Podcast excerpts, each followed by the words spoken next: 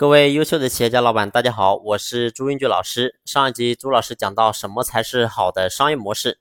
一个好的赚钱模式不一定是一个好的商业模式。好的商业模式呢，一定要符合这几点。第一点呢，一定要想办法让你的产品、你的服务能够标准化。那第二点呢，就是一定要做到盈利能够持续。第三点呢，就一定要拥有自己的护城河。第四点，一定要合法合规。不合法合规的项目或者企业，你的商业模式做得再好，我说也是昙花一现，是不可能长久的。所以呢，这个地方我就不多说了。我今天重点和你去分享一下第三点，企业的护城河主要有哪些？那第一种护城河呢，叫做无形资产，大家呢应该都非常熟悉，主要指的呢就是品牌和专利。一个好的品牌能够让用户非常方便的就能够找到你。最极致的情况呢？就是一个品牌和一个行业是划等号的。你比如说王老吉，你会想到他的一句广告叫“怕上火就喝王老吉”。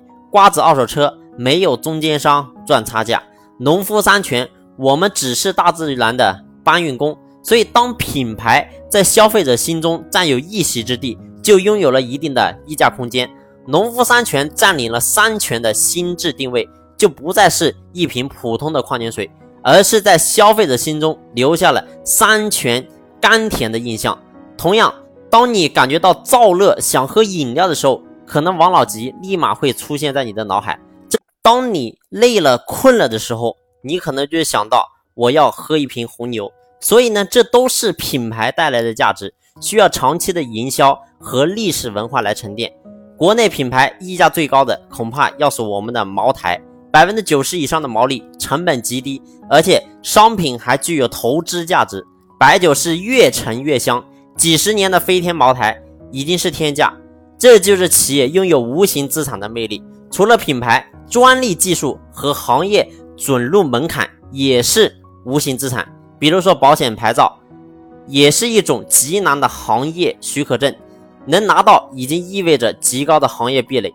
再比如说，高通在芯片领域的专利技术，让高通吃下了手机产业链的丰厚利润。比如说，最近很火的阿斯麦尔，它的光刻机也是一样的，它拥有了它的专利技术，所以呢，你会发现它能够做到别人做不了的东西，它能够垄断整个光刻机领域百分之八九十以上的份额。所以，专利也是一种护城河。当然，拥有专利不一定能够长久吃香，因为专利一到期，你就回到解放前。专利成为护城河，关键呢，看你这个公司能否不断的进行创造新的专利，关键还是要看你的创新能力。所以呢，这是咱们作为一个企业你要去做的护城河的第一种，就是你的无形资产。那第二种呢，就是叫做网络效应。就像微信这一类的社交产品，人越多，人越离开不了。当用户规模达到一定程度的时候，成了互联网的基础设施，就像互联网的水电一样，你没有办法去离开。所以，互联网是赢家通吃的行业。当你做成了平台，你就能收取平台的保护费。所以呢，这是第二点，叫网络效应。第三点呢，叫用户转化成本。当用户看到你的产品习惯了。转换到其他产品的成本极高的时候，你的产品就拥有了这个护城河。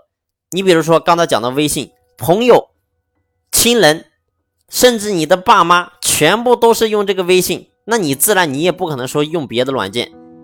包括说你比如说像这个 Office、Windows 操作系统、PS 这样的软件，如果说换成了其他的软件或者是其他的电脑系统，你就没有办法。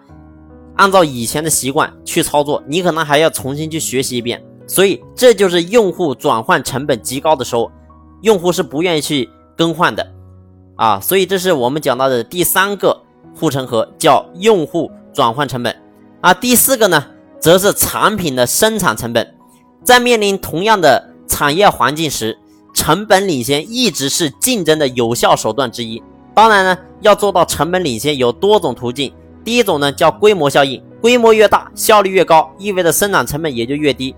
你比如说名创优品，全国几千家门店，每天销售一款产品的量都是非常惊人的。